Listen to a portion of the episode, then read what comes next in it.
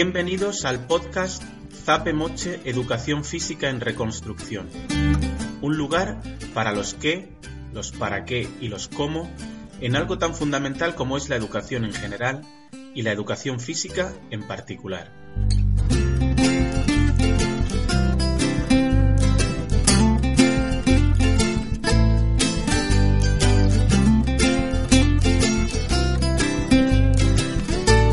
Hoy tenemos la suerte de hablar con Juan Revenga, el nutricionista de la General.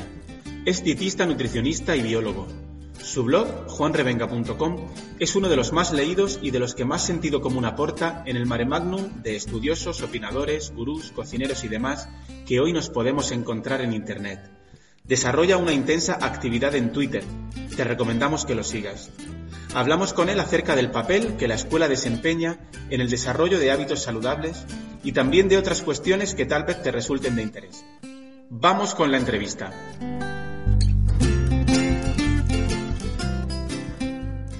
Buenos días, Juan. Hola, ¿qué tal? Buenos días, Miguel. Bueno, lo primero de todo es darte las gracias por, por, esta, por este sí quiero a, a, la propuesta que te hice de participar en, en Zape Moche Educación Física en Reconstrucción. Eh, la primera pregunta que le hago a todos los invitados, eh, ¿cuál fue tu, tu, experiencia personal en educación física? Un, un, minuto sobre lo que recuerdas de tus profesores, de tus clases, de tus compañeros. Pues la verdad es que es un, un recuerdo un tanto controvertido, porque si nos referimos solamente a la actividad física del colegio, yo hacía mucho deporte en, en mis años escolares fuera de, del colegio, eh, hacía judo, bueno, sigo haciendo judo lo que, lo que puedo, pero en aquel entonces pues estás en competiciones, todo este tipo de cosas. Y siempre me ha llamado la atención que, que, que, el profesor, al principio, ¿no? sobre todo en los primeros años de EGB, yo soy de la EGB. Yo también. eh, el, el, el, profesor no, no tenía ni idea o muy poca idea de, de actividad física. Entonces era un profesor, además, que iba con ropa de calle, que decía cómo se tenían que hacer las cosas, supuestamente, pero que no las hacía y que además luego va y te ponía mala nota. Digo yo, que me había quedado campeón de Navarra de judo infantil y tal y cual, y digo, pero ¿cómo me puede poner este tío? Y hasta mi padre llegó una vez a, pedir una reunión con, con el profesor y dice, a ver, este chico que, que, que, se está dando de tortas y que, que te ha hecho un toro y que tal y que cual y que hace activo. Luego ya en los últimos años sí que vino un, un profesor que, un profesional de la educación física y el deporte y la cosa, la cosa cambiaba y se notaba, la verdad, porque tenía toda su explicación, tenía... Lo otro era simplemente saltar por saltar, correr por correr y sin mayor orden ni lógica. En resumidas cuentas, mmm, de aquellos años, pero también hay que tener en cuenta que aquellos años, pues bueno, pues una sensación bastante mala. Al final mejorable, mejoró, pero al principio muy mala. Muy bien, estamos, estamos, somos muchos los profes que estamos intentando cambiar esa, esa percepción, porque mucha gente tiene de la educación física la percepción que se le quedó en el pasado y, y, no conoce pues todo el cambio que ha sufrido tanto la materia como la formación propia del profesorado. Te preguntaría ahora, ya como nutricionista y como persona muy vinculada a lo que es la difusión de los hábitos alimenticios, has sido alumno, como me has comentado, eres padre también, y estás al tanto de diferentes iniciativas relacionadas con la promoción de hábitos saludables. Eh, ¿Alguna iniciativa que te haya gustado especialmente, que, que se pueda implementar en, en, en, en, diferentes centros educativos, aunque no sean muy famosas? ¿Alguna forma de trabajo que tú recomiendas? Sí, todas, a ver, todas las que conocemos y que de alguna forma hemos venido hablando, como la de Nutrivideo, ¿no? Me parece que era, o la de, eh, ¿cómo se llamaba la otra? Imagine Food. Imagine Food, que estaba promocionada por una cadena de, de distribución de alimentos y todas esas cuestiones están bien porque juegan con la invitan a la participación de los actores que se van a ver implicados en un cambio de hábitos o, o a la hora de transmitirles una, una serie de, de, buenos hábitos.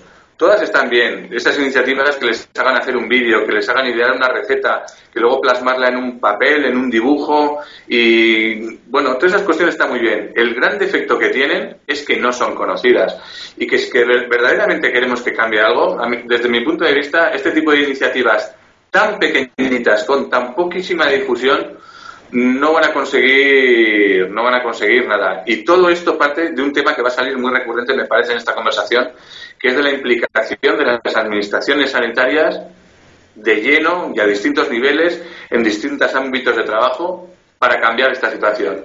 En tanto en cuanto a todas estas iniciativas de las que podemos estar hablando, que son muy buenas per se, no tengan el impacto y no se les dé toda la promoción que merecen, la cosa va a cambiar muy localmente. Y está muy bien que las cosas cambien localmente, pero siempre y cuando en todas las localidades eh, cambien, para que cambien luego eh, generalmente el famoso eh, piensa, piensa, en general, actúa local. Sí, eso está bien, pero es que nadie piensa en general. Claro.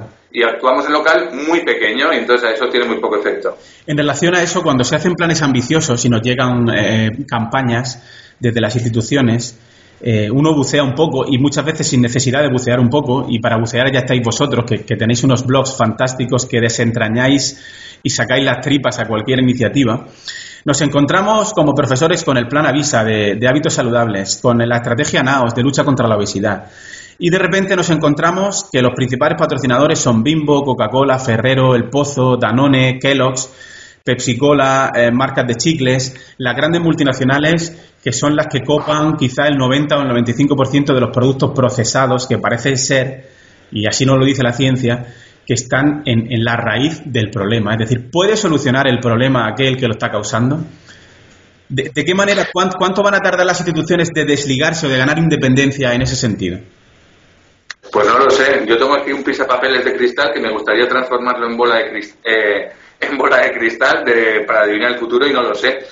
Eh, y es cierto, yo ahora tengo abierto en el, en el ordenador eh, un post que realicé sobre un monográfico que en su día publicó la revista de Lancet, que yo titulé en mi blog El irresoluto e irresoluble, entre interrogantes, problema de la obesidad. Segunda serie sobre el tema de, de Lancet, sobre el tema de la obesidad.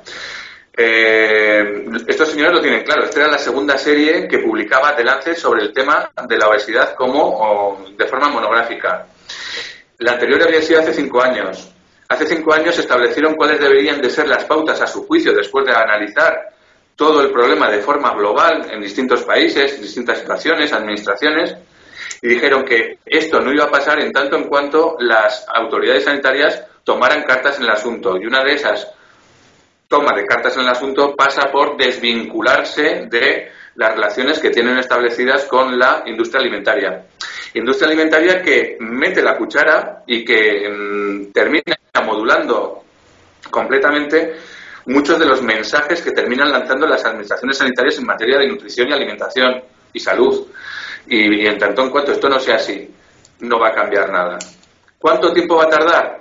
Pues no lo sé, yo no sé qué es lo que tiene que pasar, cuánto más grave tiene que ser la situación para que verdaderamente esto se aborde de una forma mm, integral y, completa, y no de forma aislada y, por supuesto, con, con tantas vinculaciones con la industria. No lo sé cuánto va a tardar. Y lo peor, no sé qué es lo que tiene que pasar porque ya están pasando cosas suficientemente graves, la situación es suficientemente compleja, no solo con la obesidad, sino con las enfermedades metabólicas asociadas, típicamente diabetes, como para que esto cambie. No sé, estamos, es ya muy complicada nuestra, nuestra circunstancia, pero en tanto esto no cambie, no vamos a hacer nada.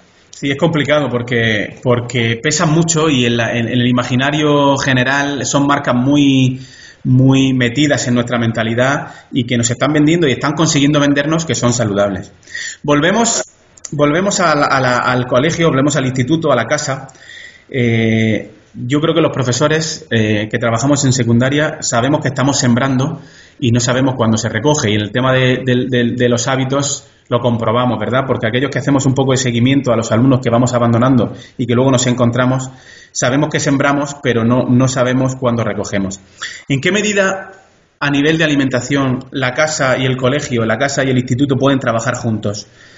¿En qué medida tenemos que traer la casa a, la, escuela? Las horas que dedicamos a trabajar la alimentación, tenemos que invitar a los padres, tenemos que, generar materiales, vídeos, más que examinar a los críos de lo que son los hidratos de carbono, lo que son las proteínas, tenemos que elaborar materiales para que los críos los vean en casa, tenemos que hacer que los críos fotografíen sus, sus neveras, sus despensas eh, eh, estamos buscando siempre estrategias para generar ese cambio y ese cambio si no llega a la casa no llega a ningún sitio. ¿Qué, qué opinas? ¿En qué medida casa y escuela pueden trabajar juntos?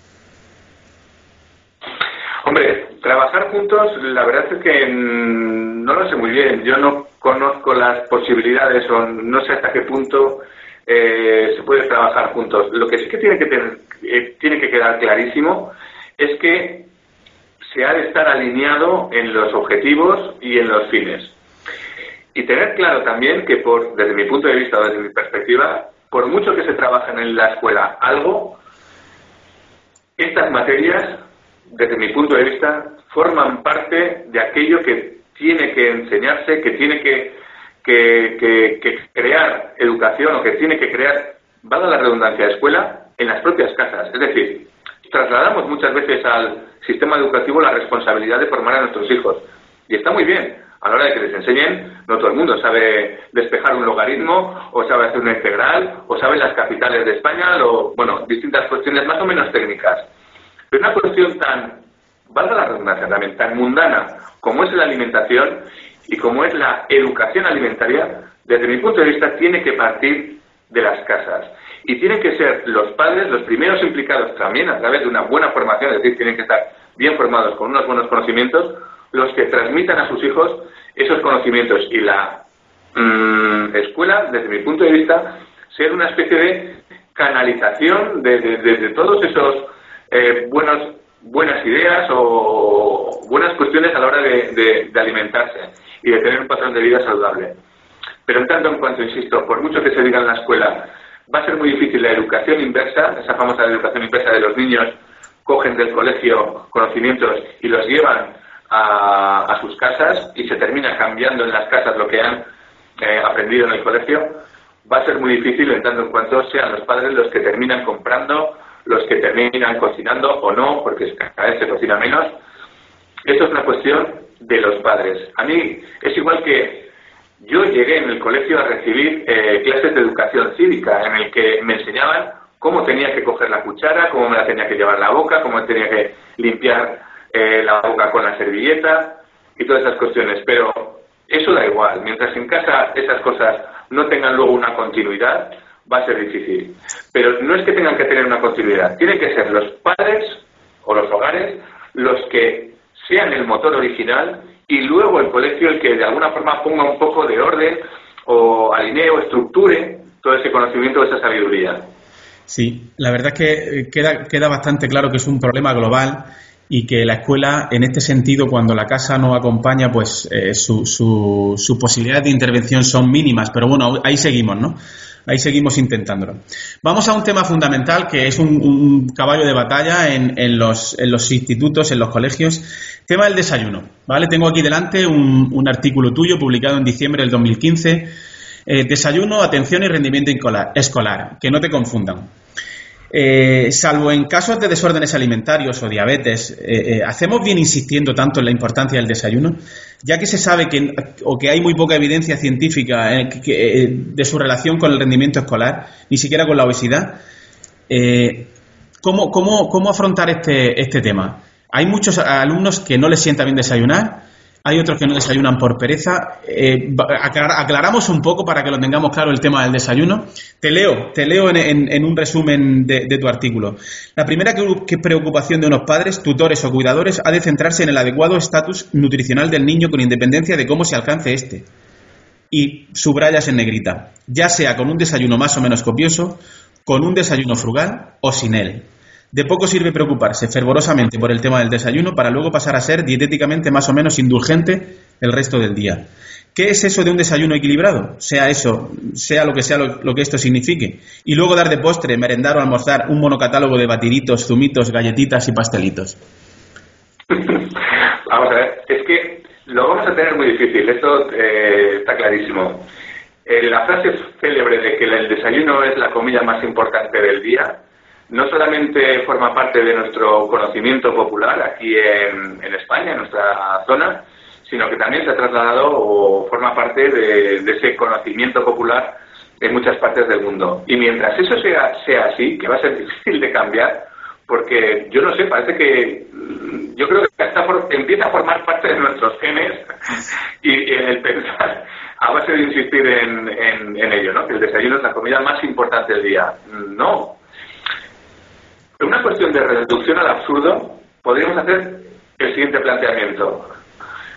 si el desayuno es la comida más importante del día, quizá pudiéramos prescindir de otras comidas que no son tan importantes y llegar a plantear que podemos prescindir de la comida o que podemos prescindir de la cena. Y dices, no, pero, pero todo el mundo se, se, se, volvería loco pensando en, en, esas posibles y absurdas soluciones. Dicho de otra forma, el desayuno no es la comida más importante del día, es un elemento más que presente o no presente va a modular y va a perfilar y va a definir cuál es nuestro patrón alimenticio. Si al mismo tiempo en nuestro patrón alimenticio, a la hora del desayuno, estamos poniendo mm, muchos de los elementos que nos han dicho que tienen que formar parte obligatoriamente del desayuno, estamos hablando, como siempre, de lácteos, de zumos y de alimentos ricos en hidratos de carbono, em, vuelve a ser otra vez mm, muy difícil. O sea, es que no tiene por qué ser así. A mí, que me, alguien me dé una razón de por qué unas judías con patatas no puede ser un desayuno. ¿Por qué sí puede ser una comida, pero no puede ser un desayuno? Puede serlo perfectamente, igual que puede serlo una empanadilla del día anterior, un trozo de tortilla de patata o un arroz con lentejas. Que, y si no tienes ganas de, de comer nada más de levantarte, por ejemplo, que es en mi caso, que me cuesta un poco empezar a comer justo después de haberme levantado, no pasa nada. Es el marco el que tiene que de alguna forma, el que va a definir de alguna forma cuál es tu, tu patrón alimenticio y lo adecuado o no adecuado que es. Y eso sí, a mí por lo menos en mi casa, yo te digo, una vez que ya me entran ganas de comer, no tengo ningún problema en, dedicarme pues yo qué sé, a un arroz con lentejas que hablaba antes sin ningún problema. Lo, podemos calificar como otro éxito de, la industria alimentaria. Parece ser que, uno va a un supermercado y hay una línea que se llama productos del, desayuno. Pero no hay una que sea productos para la comida, otra que sea productos para la cena. Pero nos han convencido que más, allá de los cereales del desayuno, eh, de las galletas y del colacao, pues no hay otras posibilidades. Y, y es que, mm, lo vuelvo a decir, yo soy padre también, tú también. ¿Cuántos padres hay forzando a sus alumnos, a sus alumnos, a sus hijos, a que desayunen bien con cereales, con un 80% de azúcar, con el colacao, que es un 75% de azúcar? Y claro, la intención es buenísima.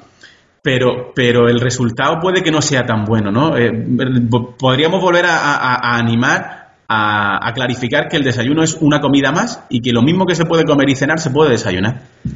Efectivamente, y que tal y como sucede en otras eh, culturas, en Japón, se puede cenar, perdón, se puede desayunar lo mismo que se cenó el día anterior y nadie pone el grito en el cielo. Se puede desayunar una sopa de miso, algo de sushi y arroz. Y bueno, ¿esto es lo que cené ayer? Pues perfectamente, pues claro. Si te das cuenta, toda esta, eh, la sección de desayunos en un supermercado lo vamos a encontrar la explicación, me refiero, de por qué llegamos a estas cuestiones con una frase muy, con un término de búsqueda muy sencillo en Internet. Si nosotros ponemos en Internet desayuno saludable Senado o desayuno saludable Congreso, vemos quiénes son eh, quiénes son las patronales de, de la industria de la alimentación, qué grupos de fabricantes de alimentos, qué asociaciones de productores de alimentos son los que no es que sean invitados al Senado o al Congreso para promocionar un desayuno saludable, son los que promocionan ellos mismos el ir al Senado y al Congreso y estos les abren la puerta y luego tienen la publicidad de que, fíjate, estamos eh, promocionando un desayuno saludable a través de lácteos, cereales y, eh, por supuesto, zumos, que no fruta. Lo más gracioso, cuando encontramos, llegamos a estas, a estas entradas, que ya están, están promocionando evidentemente lo que han hecho, lo califican de noticias, vemos el bodegón o la foto que han hecho con los productos del desayuno saludable en el Senado o en el Congreso. Y ese es para llevarse las manos a la cabeza. Pero bueno, no hay fruta, por ejemplo. es increíble. En, relación, a, en relación a eso y enganchando, eh, volvemos al, al instituto eh, son dos básicamente las materias sobre las que recae el peso curricular para el tema de la alimentación, que es educación física y ciencias naturales, ¿no? Biología. Uno abre eh, los libros de texto y tema de alimentación. Y nos encontramos con libros editados para la nueva ley, la 11, eh, aprobada el año pasado, ya veremos el, recorrido que tiene, con pirámides de la, de la alimentación con, en cuya base aparecen los cereales refinados, el pan blanco, la pasta, eh, cuando en realidad toda la evidencia científica los está señalando, junto con otros eh, productos elaborados, como principales responsables de, lo que hablábamos antes. No, no solo de la obesidad, sino del efecto eh, acumulativo que, suponen y que desembocan en enfermedades metabólicas. ¿Qué, está pasando? ¿Qué, pasa? Que, no se revisa, no consultan. Eh, muchos médicos también, profesionales de la medicina, con todo el respeto que se les ha de tener, están, están todavía en el 2016 con recomendaciones dietéticas que están en la raíz del problema. ¿Cómo, cómo, cómo ves tú este asunto? Pues mira, eh, también por Twitter el, otro día me hizo llegar eh, alguien, ahora no recuerdo cuál era su nombre o su perfil, hacía llegar una fotografía de lo que había encontrado en el libro de texto sobre estas materias de, de sus hijos. Creo que era un hijo de, no sé, luego estaba en primaria, serían cuatro, cinco, seis años, una cuestión así. Y es que ya no solamente eh, estaban hablando de la pirámide con la estructura de la que tú estás comentando, sino que al mismo tiempo eh, en los libros de texto figuraban fotografías de marcas comerciales. Y estábamos hablando de Kellogg's, estábamos hablando de Pan Rico, estábamos hablando de distintos tipos de zumo. Y esto es, pues bueno, pues lo que estábamos hablando antes. ¿Quién tendría que revisar esto? Pues desde luego eh, lo tendrían que revisar personas que de entrada no tuvieran ningún tipo de conflicto de, interés. Y una de las cosas que ha quedado bastante claras, aunque es difícil de demostrar, ya sé que es un poco controvertido el tema, es algo claro, pero es difícil de demostrar, eh, que la, eh, la, estructura de la pirámide que nosotros conocemos, que básicamente sus orígenes data de principios de los años 90, con la pirámide del Departamento de Agricultura de los Estados Unidos, y que viene siendo la misma, eh, está sujeta a fuertes intereses comerciales.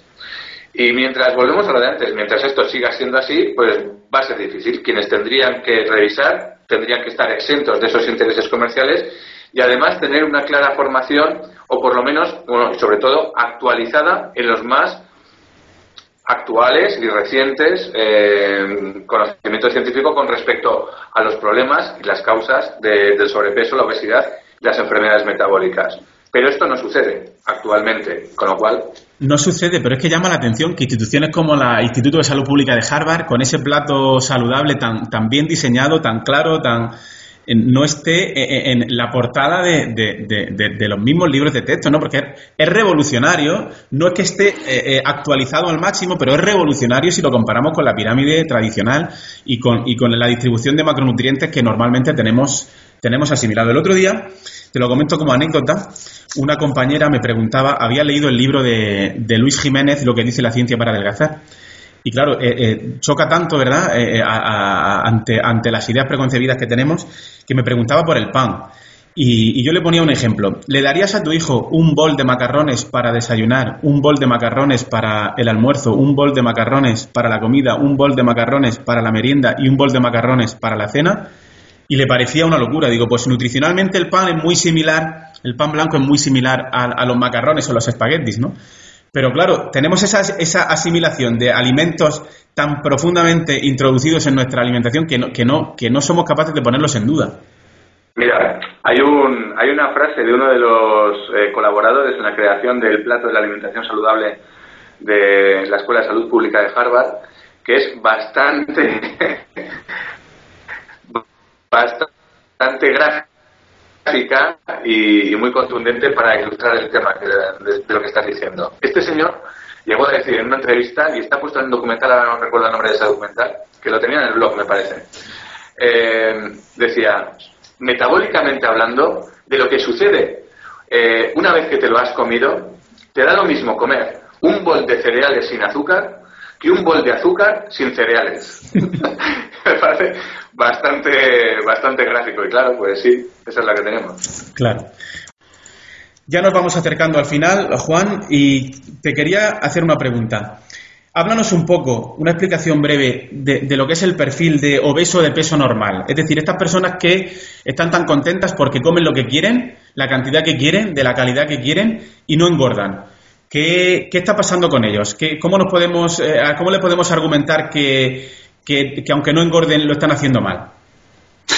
Pues le podemos eh, argumentar diciéndoles que la medida o el elemento que tantas veces se ha considerado como definitorio de un patrón de salud adecuado, que es el peso, es sencillamente equivocado.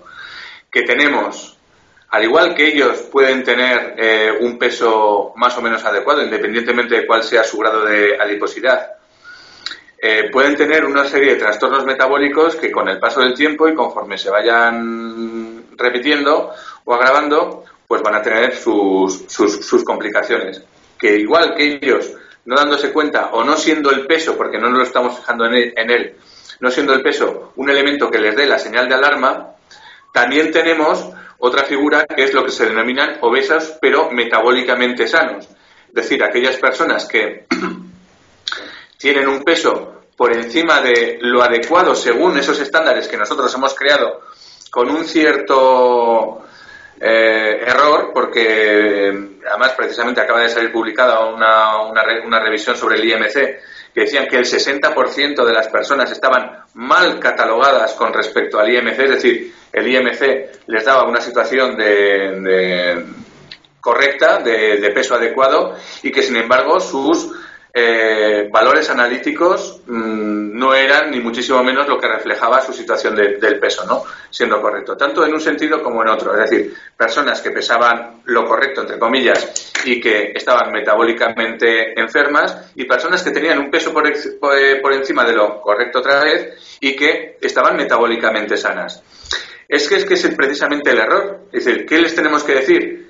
Les tenemos que decir también a la comunidad médica que si bien el peso es puede ser o llegar a ser un indicio, no deja de ser solamente eso, un indicio, y no es el elemento en el que tenemos que fundamentarnos para hacer valer nuestro estado de salud ni desde luego nuestra proyección hacia ir en esa línea. Es decir, si tienes peso adecuado, mm, me parece bien, eh, suele ser una buena estrategia, pero mírate otros valores porque tienen mucho más que ver en tu salud del futuro que tu propio peso actual. Y al revés, lo que hablábamos antes, personas que pueden tener un sobrepeso o una obesidad. Eh, hay que tener en cuenta que el peso es una variable que viene genéticamente establecida. Igual que nosotros tenemos una talla, igual que tenemos un color de ojos y un color de piel, el peso también viene genéticamente más o menos establecido. Y cierto es que podemos jugar arriba y abajo con él, sin ir más lejos, sin haber cambiado nuestra, nuestra biblioteca genética en los últimos 40 50 años los españoles, medimos 10 centímetros más de media que lo que medían nuestros antepasados también españoles. También es cierto que no vamos a llegar a medir lo que miden los suecos. Y eso lo hemos conseguido porque estamos comiendo mejor, porque tenemos una mayor disponibilidad de alimentos, etcétera, etcétera. Pues el peso es exactamente igual. Tenemos unos márgenes entre los cuales nos podemos mover y que van a venir más o menos determinados genéticamente, pero verdaderamente importante, más allá de mantener un peso establecido en virtud de unos cánones mm, bastante cuestionables, como es el índice de masa corporal, lo que tenemos que hacer es mantener unos hábitos de vida saludables, que resumidos en una también muy reciente eh, publicación científica, hablaba de comer de forma saludable, mantenernos activos a diario, no fumar y estos hablaban de un consumo moderado de alcohol. Si una persona, independientemente de su peso, y esto es lo más, lo más grande, independientemente de su peso, ya tenga normopeso, sobrepeso u obesidad, tiene estos cuatro eh, o cumple con estos cuatro buenos hábitos de salud, todos ellos tienen el mismo eh, riesgo relativo de fallecimiento o el mismo riesgo relativo de mortalidad, que me parece significativo esto. ¿eh? Sí, la verdad es que sí. Y, es conveniente aclarar esas ideas, ¿no? Bueno, vamos terminando. Última cuestión, Juan. Eh, en, relación en relación en concreto a, la materia de educación física. Desde fuera, desde el ámbito de la salud en el que te mueves, ¿se sigue viendo la educación física como algo importante? Eh, en general, eh, ¿crees que somos importantes para promover hábitos saludables en relación a la alimentación? ¿O es solo que nosotros nos sentimos muy importantes, pero desde fuera no se nos ve mm, tan importantes? Te lo digo porque el peso relativo de la materia va a menos cuando en otros países de Europa se está luchando no solo por la tercera hora, que ya la tienen muchos países, sino por una hora diaria de educación física formal y escolar. ¿Cuál es tu opinión al respecto y también del, ámbito y del círculo de profesionales en el que te mueves? Que por lo menos desde en el círculo en el que yo me muevo eh, lo tenemos absolutamente claro. Eh, los profesionales de la actividad física y el deporte son absolutamente imprescindibles porque igual que hemos llegado a un punto en el que tenemos que enseñar a la gente a comer, tenemos que enseñar a la gente a moverse y a tener un patrón de vida eh, saludable relativo a la actividad física. E igual que no se entiende una ecuación sin sus dos términos, en el terreno de la salud, y esto lo puse en un, en un, en un blog, al, en un post al principio de, la andadura del blog, que me parece que lo llamé que eh, en materia de salud la unidad es dos alimentación y actividad física, o actividad física y salud y alimentación. No le voy a dar ningún orden ni ninguna prioridad a la otra. De igual forma que no podemos centrarnos en la resolución de una ecuación fijándonos única y exclusivamente en uno de los términos. No vamos a conseguir nada. Tendremos que observar toda la ecuación y esta, por lo menos, tiene estos dos, estos dos términos la alimentación y la actividad física. Es imprescindible. Y yo, desde luego, si necesitáis el apoyo para recogida de firmas o cualquier cosa, de poner ya no esa tercera hora, sino esa hora diaria, vamos, eh, ya podéis contar conmigo y si pudiera firmar dos veces lo haría. El debate está abierto, ¿verdad? Tenemos una élite política bastante obsesionada con eh, los resultados en las pruebas estandarizadas internacionales cualquier medida eh, que promueva el cambio educativo va destinada a esas pruebas y parece ser que no es tan importante en la salud y las previsiones que hay de sedentarismo y de sobrepeso en lo que hoy en día son nuestros alumnos. Juan, hemos acabado. Te quiero agradecer una vez más tu participación en, en Zape Moche Educación Física en Reconstrucción y solo te pido una despedida con un mensaje hacia los profesores de Educación Física para llenarnos de energía, de una energía saludable, de una energía que nos ayude a seguir eh, desarrollando y promocionando hábitos eh, de alimentación saludables. Lo voy a relacionar con lo que has comentado al principio, que vosotros sembréis muchos pero no sabéis cuándo recogéis. A mí me pasa mucho también en, la universidad. Mm, lo tienes mucho más fácil de observar cuando lo recoges, pues cuando tienes hijos. Y son tus hijos, claro, porque los observas. Pero nosotros dejas ahí y se te va. Hay una frase maravillosa que pertenece mucho a la, a la forma o a la filosofía de verlo oriental, que dice algo así como, haz lo correcto porque es lo correcto. Ya está. Seguro que todo eso luego te vuelve poco o mucho, hacer lo correcto desembocará en, en, buenos frutos aunque tú no los veas. ¿Y eso que nos importa? Y eso que nos importa. Siempre es agradable, pero haz lo correcto porque es lo correcto. Muy bien, Juan, pues muchas gracias y en breve podrán escuchar eh, esta entrevista. Un abrazo muy fuerte. Muchas gracias, Miguel. Chao.